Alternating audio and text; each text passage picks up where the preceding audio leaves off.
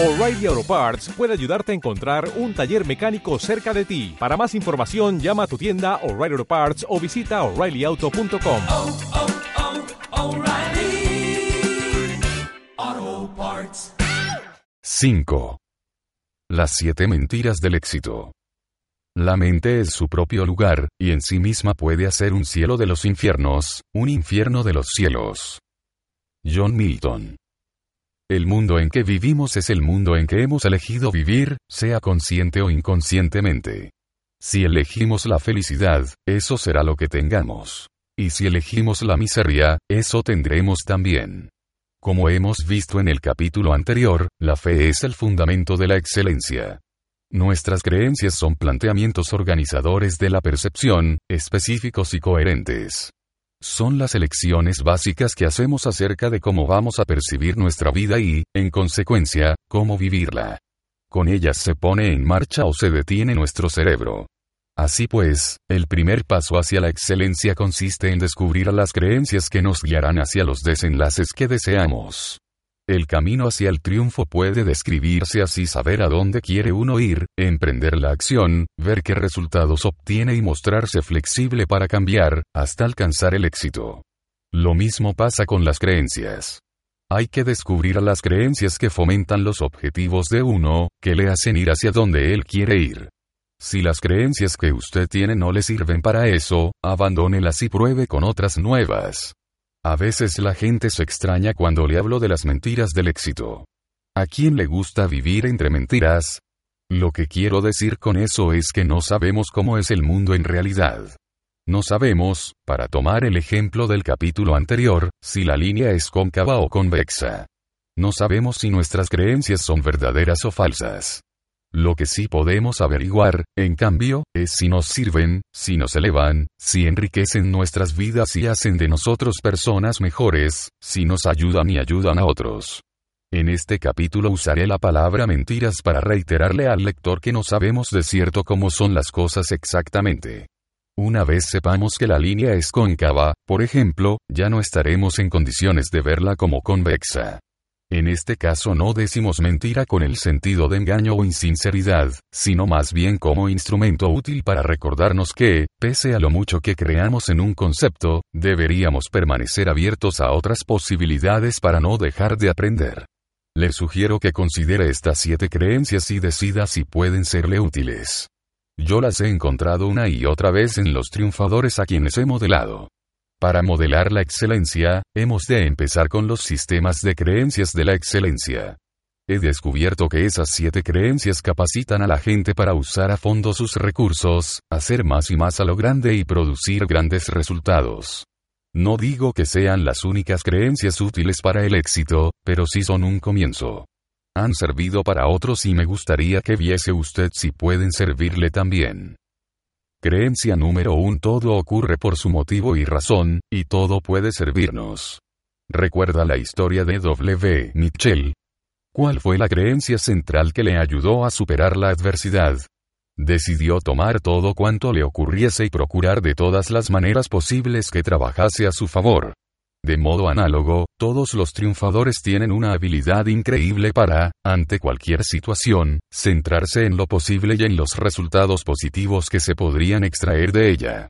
Por mucha realimentación negativa feedback que reciban del medio ambiente, ellos siempre piensan en posibilidades. Creen que todo ocurre por alguna razón y que ello les puede servir. Piensan que toda adversidad encierra la semilla de un beneficio equivalente o mayor aún.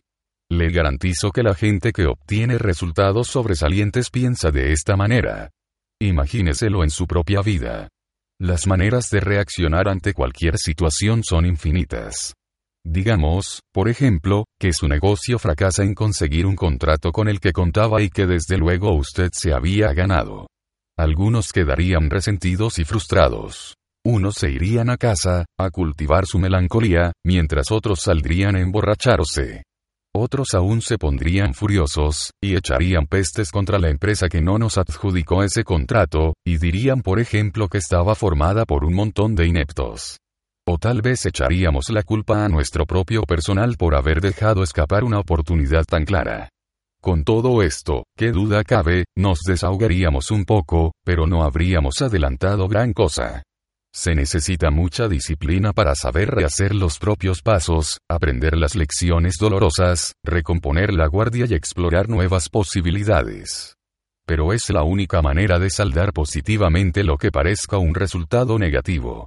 Permítaseme aducir un buen ejemplo de posibilidades. Marilyn Hamilton, ex maestra y reina de la belleza, es ahora una próspera empresaria de Fresno, California. Y además ha superado un accidente tremendo.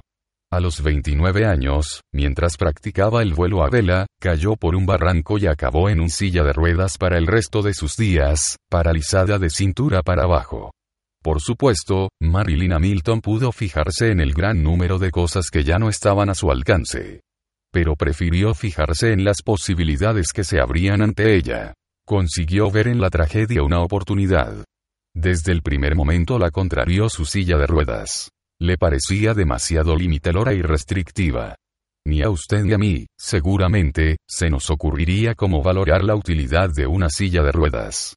Pero Marilyn Hamilton sí pudo, y además se dijo que ella estaba en mejores condiciones que nadie para proyectar una silla mejorada.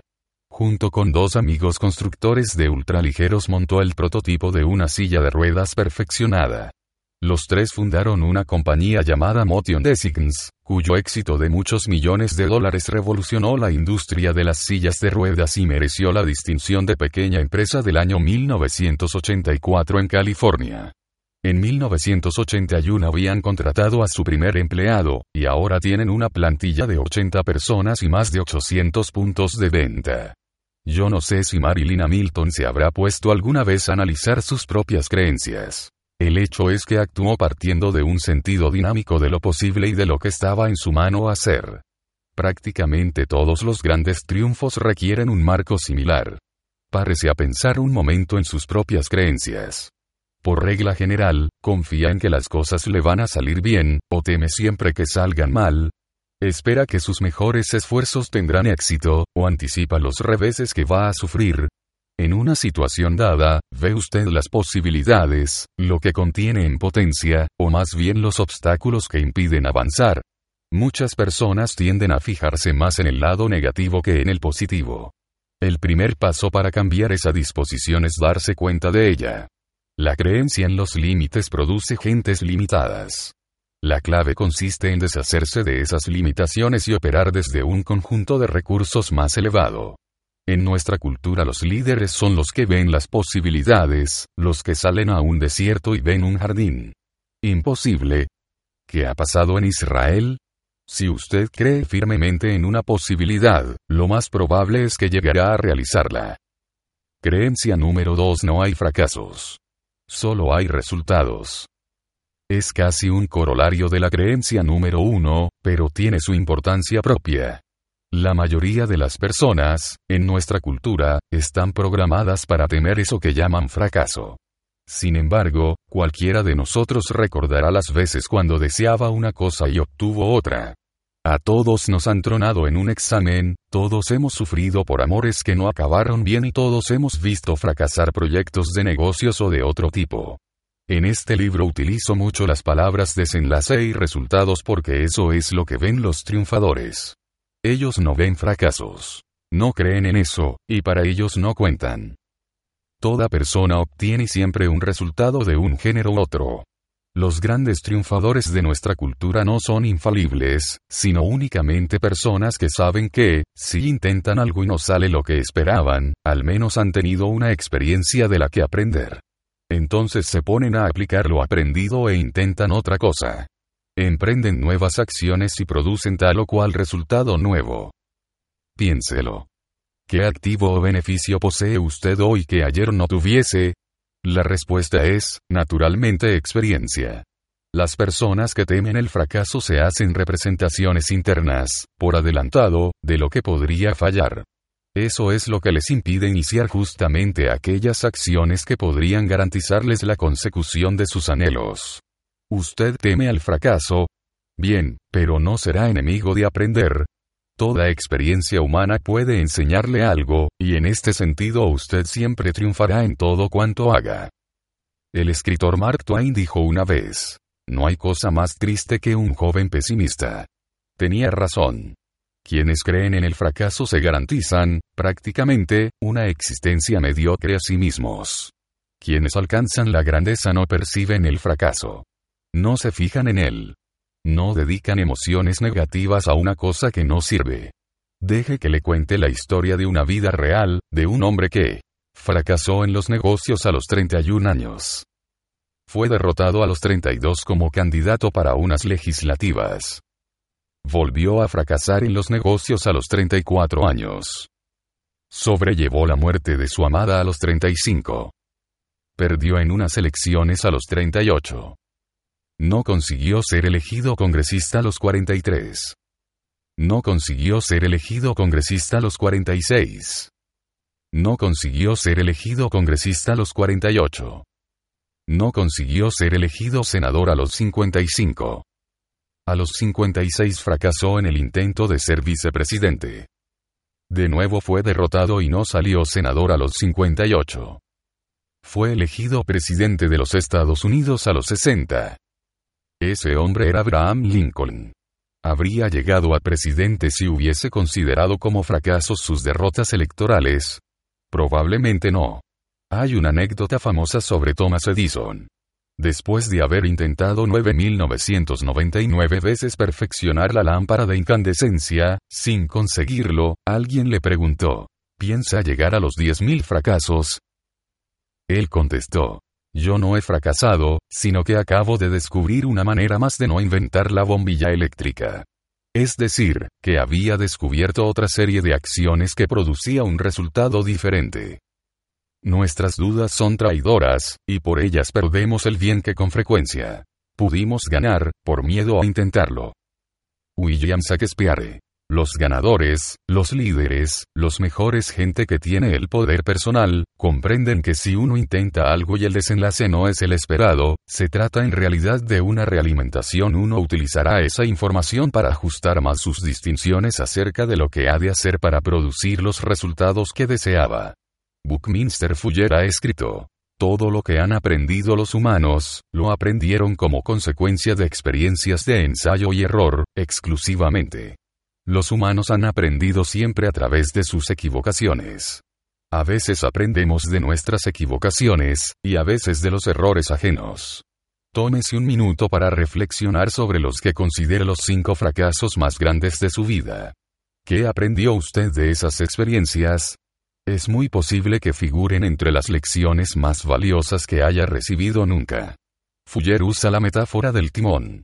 Dice que cuando gira el timón de un barco hacia un lado u otro, el navío tiende a seguir girando más allá de lo que se proponía el timonel, quien ha de corregir la desviación volviendo el mando hacia el sentido inicial, en un proceso continuo de acción y reacción, de ajustes y correcciones. Grave esa imagen en su mente, la del timonel que gobierna su barco, que lo lleva hacia su punto de destino contrarrestando miles de desviaciones de su rumbo teórico, por más tranquilas que estén las aguas. Es una imagen seductora, y al propio tiempo un modelo estupendo para quien quiera vivir con éxito. Pero la mayoría de nosotros no pensamos de esta manera. Cada error, cada desviación, añaden peso al fardo emocional. Son fracasos dan una mala imagen de nosotros. Muchas personas, por ejemplo, se reprochan a sí mismas su exceso de peso. Tal actitud no produce ningún cambio efectivo. Más les valdría asumir el hecho de que han tenido éxito en producir un resultado, llamado exceso de grasa, y que ahora deben producir otro resultado nuevo, llamado adelgazamiento. Nuevo resultado al que se llegará por medio de nuevas acciones. Si alguien no está seguro de las acciones que se necesitan para producir este resultado, le remito especialmente al capítulo 10, o le aconsejo que modele a alguien que haya producido ese resultado que se llama adelgazamiento. Tome nota de la acción concreta que produce esa persona, mental y físicamente, para mantenerse en forma. Produzca las mismas acciones y producirá los mismos resultados. Pero mientras considere usted su exceso de peso como una derrota, permanecerá inmovilizado. En cambio, tan pronto como lo contemple como un resultado que usted ha conseguido, y que por consiguiente puede usted cambiar sin más demora, el triunfo está garantizado. La creencia en el fracaso es un modo de intoxicar la mente. Cuando almacenamos emociones negativas, ello afecta a nuestra fisiología, a los procesos de nuestro pensamiento y a nuestro estado. El doctor Robert Schuller, para enseñar el concepto de pensamiento posibilista, propone una pregunta importante. ¿Qué intentaría usted hacer si estuviera seguro de que no podía fallar? Piénselo. ¿Qué contestaría usted a eso? Si realmente creyera que no podía fallar, posiblemente iniciaría todo un conjunto de nuevas acciones y produciría resultados nuevos, poderosos y deseables. Por consiguiente, al emprender el intento, no se hizo lo más adecuado. No es esa la única manera de progresar. Así que le sugiero que se haga cargo ahora mismo de una cosa, el fracaso no existe. Solo existen los resultados. Uno siempre produce un resultado, y si no es el que deseaba, no tiene más que modificar sus acciones y obtendrá otros resultados nuevos.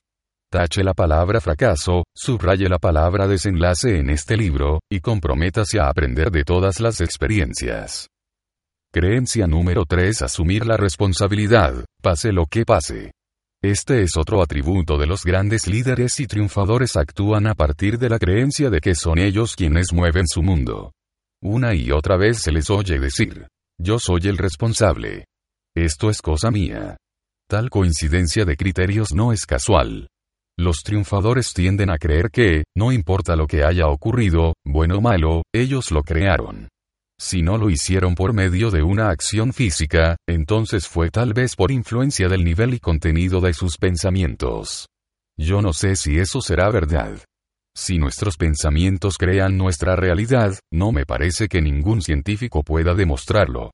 Pero es una mentira útil, una creencia vigorizante, y por eso prefiero creerlo yo también. Creo que somos nosotros quienes generamos nuestras experiencias en la vida bien sea por la acción o con el pensamiento, y que podemos aprender de todas ellas. Si usted no está convencido de ser el creador de su mundo, bien sea a través de sus éxitos o de sus fracasos, entonces se halla a merced de las circunstancias. Es usted la víctima de las cosas que pasan. El objeto, y no el sujeto. Voy a decirle una cosa, y es que si fueran esas mis convicciones, saldría a buscar ahora mismo otra cultura, otros mundos, otros planetas. ¿Para qué vivir aquí, si uno es solo el producto de fuerzas externas que actúan al azar? Asumir la responsabilidad es, en mi opinión, una de las medidas que mejor definen el poder y la madurez de una personalidad. Es también un ejemplo de cómo las creencias sustentan otras creencias, de la capacidad sinérgica de un sistema de creencias coherente. Si usted no cree en el fracaso, si se sabe autor de todo desenlace, al asumir la responsabilidad no tiene nada que perder y sí mucho que ganar. El que domina la situación tiene asegurado el éxito. John F. Kennedy tenía ese sistema de creencias. Dan Ryer ha dicho que Kennedy se convirtió en un verdadero líder después del incidente de la Bahía de Cochinos con la fracasada invasión de Cuba, cuando se presentó ante el pueblo estadounidense y declaró que lo de la Bahía de Cochinos había sido una atrocidad que no debió ocurrir jamás. Y asumió toda la responsabilidad por ello. Cuando hizo eso dejó de ser un joven político habilidoso para transformarse en un verdadero líder.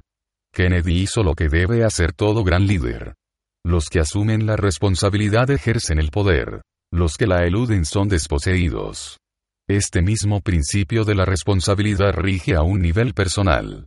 Muchos de nosotros hemos pasado por la experiencia de tratar de expresar una emoción positiva hacia otra persona, como manifestarle nuestro amor o decirle que comprendemos su problema, y nuestro interlocutor, en vez de acusar ese mensaje positivo, lo ha interpretado de manera negativa, produciéndose entonces una reacción de enfado u hostilidad.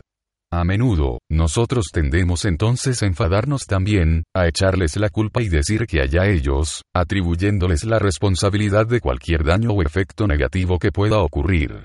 Es la salida más fácil, pero no siempre la más acertada. Es posible que nuestra comunicación haya sido el factor desencadenante. Usted todavía puede conseguir que su comunicación produzca el resultado deseado si no pierde de vista ese desenlace, es decir, el comportamiento que usted deseaba crear. Puede aún cambiar su propia conducta, su tono de voz, sus expresiones faciales y muchas otras cosas más. Hay que decirse que el sentido de la comunicación es la reacción que uno obtiene. Al cambiar sus acciones podrá cambiar su comunicación. Al retener y asumir la responsabilidad de ella, usted retiene el poder de cambiar los resultados que va obteniendo. Creencia número 4 No es necesario entender de todo para poder servirse de todo. Muchos de los que triunfan albergan otra creencia útil. Están convencidos de que no necesitan saberlo todo sobre algo antes de poder utilizarlo. Saben cómo servirse de lo esencial sin necesidad de abrumarse con todos los detalles. Si nos fijamos en las personas que se adjudican poder, resulta por lo general que poseen un conocimiento práctico suficiente de muchos temas, pero poco dominio de todos y cada uno de los detalles de las empresas que acometen. En el capítulo primero dijimos que por medio del modelado podemos economizar uno de nuestros recursos más insustituibles el tiempo. Al observar a los triunfadores para ver qué acciones crean concretamente para producir resultados, nos ponemos en condiciones de copiar sus acciones y por tanto, sus resultados en mucho menos tiempo. El tiempo es una de esas cosas que nadie puede crear para usted. Pero los triunfadores, invariablemente, resultan muy avaros de su tiempo. Van a lo esencial de cualquier situación, sacan lo que necesitan y no se entretienen con lo demás. Por supuesto, si hay algo que les llama la atención, si desean llegar a entender cómo funciona un motor, o cómo se fabrica un producto, se tomarán el tiempo necesario para aprender. Pero permanecen siempre conscientes de cuánto necesitan saber, siempre al tanto de lo que es esencial o superfluo. Apuesto a que si yo le preguntara cómo funciona la electricidad, la respuesta oscilaría entre una mueca interrogante o una vaga idea. Lo que no nos impide apretar el interruptor y encender la luz. No creo que me lean a la luz de un candil. Quienes tienen éxito se caracterizan por su especial habilidad para distinguir entre lo que tienen necesidad de entender y lo que no. Para utilizar con eficacia la información contenida en este libro, lo mismo que todos los recursos de la vida, el lector debe asimilar que ha de existir un equilibrio entre la práctica y el conocimiento. Puede uno pasarse todo el tiempo estudiando las raíces, o aprender a recoger el fruto. Los triunfadores no son necesariamente los que poseen más información o más conocimientos. Probablemente, en la Universidad de Stanford o en el Instituto Tecnológico de California había muchos sabios o ingenieros que sabían bastante más de los circuitos de las computadoras que Steve Jobs o Steven Wozniak, pero estos fueron más eficaces en aplicar lo que tenían, y consiguieron los resultados. Creencia número 5 Nuestros mayores recursos son los recursos humanos. Los individuos excelentes, esto es, los que producen resultados sobresalientes casi universalmente tienen un sentido de tremendo respeto y aprecio hacia las personas. Poseen el espíritu de equipo, el espíritu de la unidad y de los objetivos comunes. Si algo nos ha enseñado la nueva generación de libros de economía y empresa, como el cambiante mundo del directivo, en busca de la excelencia o el ejecutivo al minuto, es que no hay éxitos duraderos sin relaciones entre las personas, que el camino para triunfar pasa por establecer un equipo que funcione y colabore bien. Todos hemos leído esos informes sobre las fábricas japonesas, donde los obreros y la dirección comen en la misma cantina, y unos y otros tienen voz y voto a la hora de evaluar el rendimiento.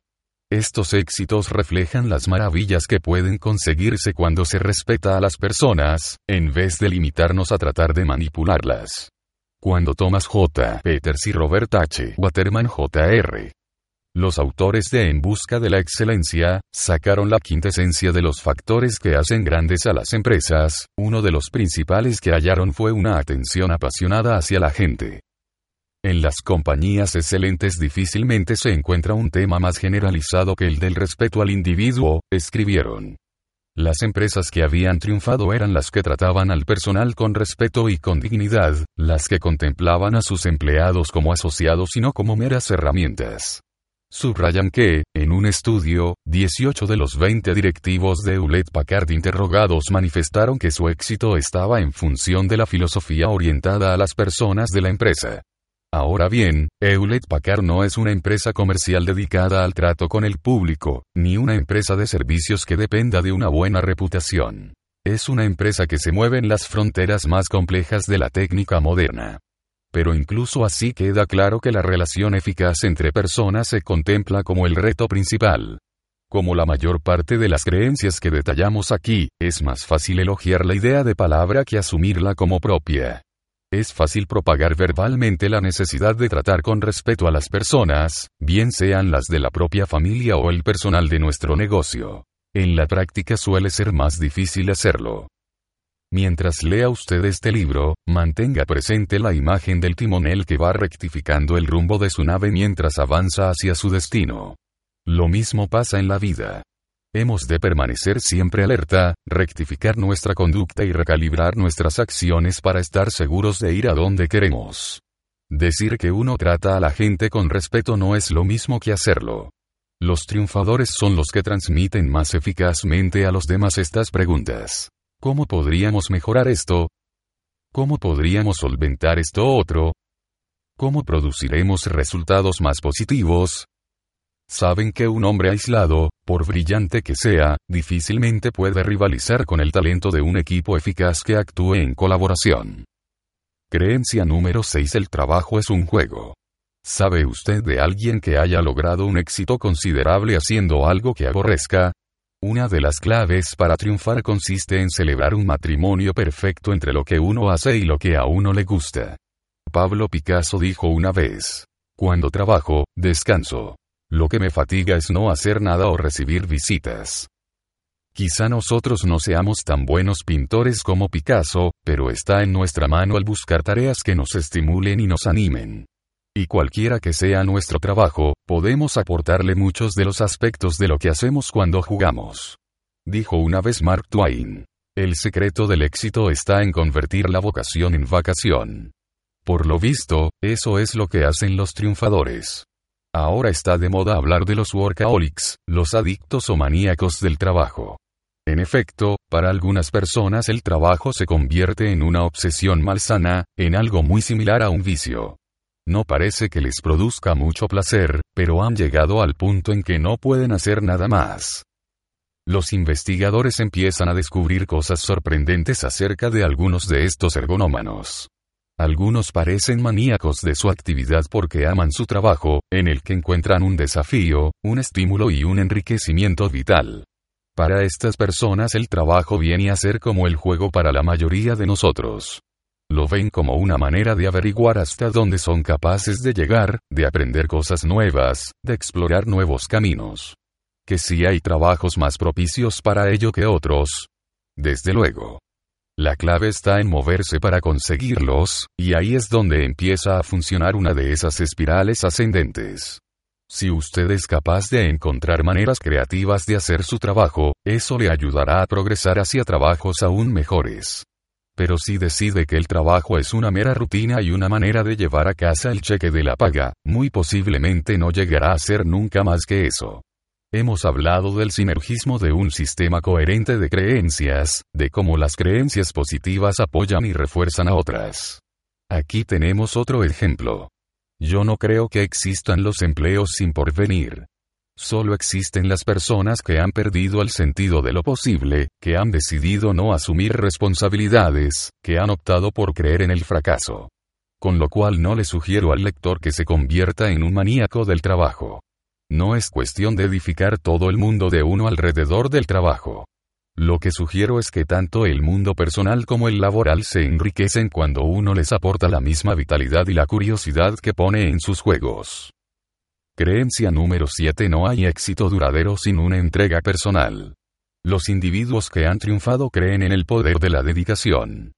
Si hay alguna creencia que resulte casi inseparable del éxito, esa es la de que no se produce ningún éxito duradero sin un gran compromiso. Cuando uno contempla los grandes triunfadores de cualquier especialidad, descubre que no son necesariamente los mejores ni los más brillantes, ni los más fuertes, ni los más rápidos, pero sí los más perseverantes. La gran bailarina rusa Ana Pavlova dijo en cierta ocasión, Perseguir una meta, sin descanso, ese es el secreto del éxito. Es otra manera de definir la fórmula del éxito definitivo. Sepa el desenlace que quiere, modele lo que pueda servir, actúe, desarrolle su agudeza para saber por dónde va y siga perfeccionándola hasta llegar a donde pretendía. Esto lo vemos en todos los campos, incluso en aquellos donde las dotes naturales constituyen, en apariencia, las mejores cartas. Tomemos los deportes. ¿Qué es lo que hace de Larry Bird uno de los mejores jugadores de baloncesto? Muchos estarán preguntándoselo todavía. Es lento. No salta. En un mundo de ágiles gacelas, él parece moverse, a veces, en cámara lenta. Pero, si bien se mira, Larry Bird triunfa porque se compromete al éxito con toda su alma. Entrena más, tiene más resistencia moral, es obstinado en el juego, desea ganar en mayor medida que nadie. Saca más de sus recursos que la mayoría. Es el camino que también ha seguido Peter Rose para entrar en el libro de los récords. Utiliza constantemente su compromiso de ser excelente como una fuerza motora que aplica todo lo que hace. El gran jugador de golf Tom Watson no fue ningún fuera de serie en Stanford, sino uno más del equipo. Pero como dijo el entrenador, sin salir de su asombro, jamás he visto que nadie se entrenase tanto. La mera diferencia entre las aptitudes físicas de los atletas apenas nos dice nada. Es la calidad de la entrega personal lo que distingue a los verdaderamente grandes de entre los buenos. Esa entrega es una componente importante del éxito en cualquier terreno. Antes de figurar entre los grandes, Dan Cater ya era una leyenda como el reportero de televisión más inasequible al desaliento de Houston. Todavía se comenta cómo tomó una filmación encaramado a un árbol, mientras un huracán avanzaba hacia las costas de Texas. El otro día oí que alguien hablaba de Michael Jackson diciendo que era un prodigio fabricado de la noche a la mañana. ¿De la noche a la mañana? ¿Acaso no posee Jackson un gran talento?